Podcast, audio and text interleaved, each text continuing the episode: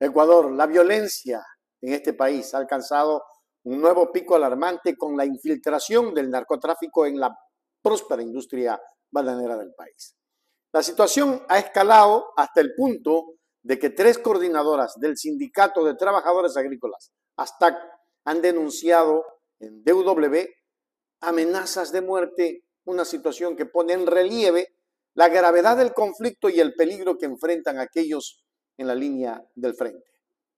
La tensión se intensifica aún más con la reciente elección de Daniel Novoa, un empresario prominente del sector cuya llegada al poder ha sido recibida con preocupación por parte de los miembros del sindicato.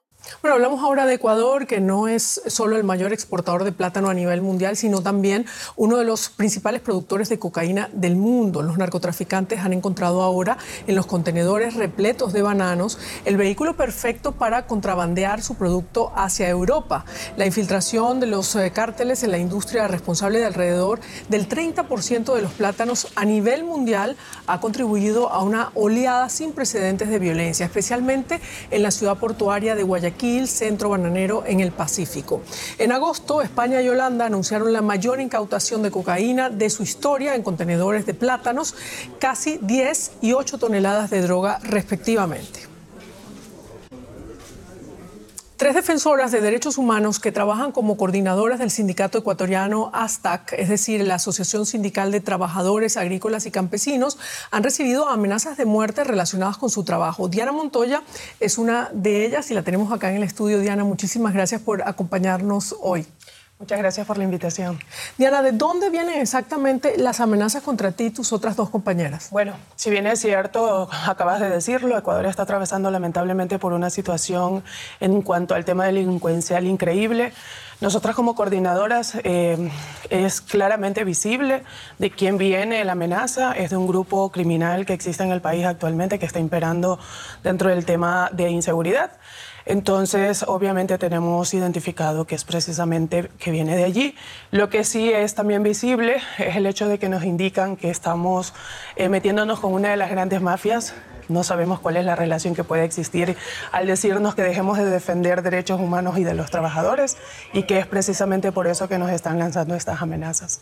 Diana, ¿cuán profunda es esa infiltración del crimen organizado y el narcotráfico en el sector bananero o agrícola en todo caso? Bueno, consideramos que lamentablemente o desafortunadamente, vuelvo a repetirlo, en el Ecuador el tema de la inseguridad y ahora del narcotráfico está jugando un papel importantísimo dentro del sector bananero. Si bien es cierto que están identificados en varios aspectos, quizás acá no los pueda decir directamente, por varias circunstancias, pero sin embargo nosotros como sindicato, si bien es cierto con estas amenazas que estamos recibiendo es más que visible, vuelvo a insistir, eh, la situación en el sector bananero podemos decir que eh, lamentablemente eh, se están tomando estas, estas bandas o estos, estos carteles, como podemos indicar, quizás están tomándose el nombre ya te explico, no sé cuál es la vinculación que puedan tener directamente quizás con las grandes empresas que manejan el sector bananero. Entonces, para nosotros es preocupante el recibir, bueno, no es de ahora en realidad, desde el año 2018 nuestro coordinador general también recibió amenazas eh, de muerte precisamente.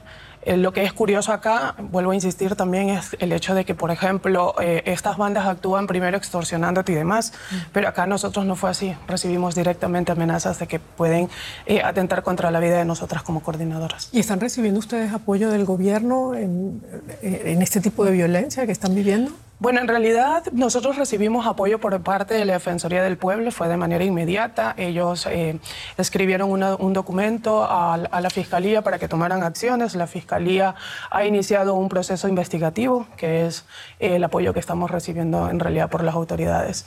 Lo que sí no hemos visto que haya algún pronunciamiento de parte de los grupos que manejan este tema de poder en cuanto al, tema, en cuanto al sector bananero. Bueno, tenemos entendido que el presidente electo de Ecuador, Daniel Novoa proviene precisamente de la industria bananera. ¿En qué forma podría contribuir esto a estipular medidas para protegerlos a ustedes, los activistas? Bueno, en realidad más que contribuir, yo considero, o nosotros en algún momento como organización hemos considerado realmente preocupante la situación. Eh, expongamos el hecho de que el actual presidente electo y que va a ocupar sus funciones muy pronto es precisamente un productor bananero. Eh, las, en el 2018, nuestro coordinador precisamente estábamos siguiendo un proceso en contra de una de las haciendas del señor ahora electo presidente y fue encarcelado por unas horas por estar haciendo este tipo de gestiones. Entonces, insistimos en la preocupación que podemos tener como defensores de derechos humanos ante una situación como esta y ante una persona que quizás no tenga eh, la empatía con miles y cientos de trabajadores que ¿Temen ustedes entonces que las autoridades los dejen solos? Por supuesto. Sí. Una última pregunta. ¿Podrían los países eh, que importan plátano de Ecuador, por ejemplo, Alemania, Estados Unidos, otros países europeos, contribuir a proteger el sector eh, de la violencia imperante? Por supuesto. Una de las formas que nosotros consideramos que podrían contribuir incluso serían los consumidores. Los consumidores, por supuesto, son también trabajadores que deben de conocer de este tema de violencias, que deben conocer del tema de, de todo lo que está actualmente imperando a en, los países que realmente están exportando el, tema bananero. Eh, podría decir que actualmente se está promoviendo una ley de debida diligencia acá en Europa.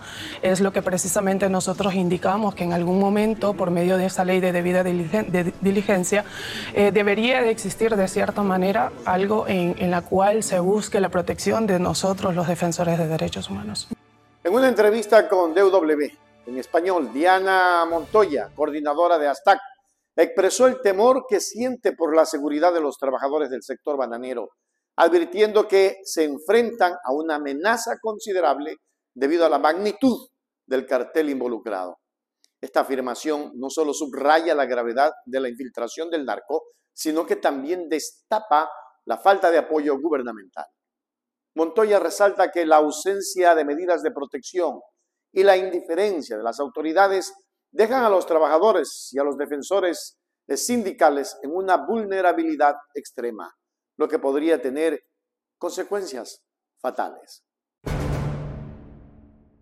El reportaje de la televisora DW en español se adentra en las profundidades de esta crisis, buscando dar voz a los afectados y arrojar luz sobre las dinámicas del poder que amenazan la estabilidad del sector bananero en Ecuador con la comunidad internacional pendiente de la situación. El gobierno ecuatoriano se encuentra en una encrucijada crítica. Continuar ignorando el problema y dejar a sus ciudadanos en riesgo o tomar medidas decisivas para combatir la violencia y asegurar la protección de sus trabajadores. El tiempo dirá si la atención mediática y la presión internacional conducirán a una intervención efectiva o si, por el contrario, la industria bananera del país seguirá siendo sombra de violencia y miedo. Uf, qué miedo.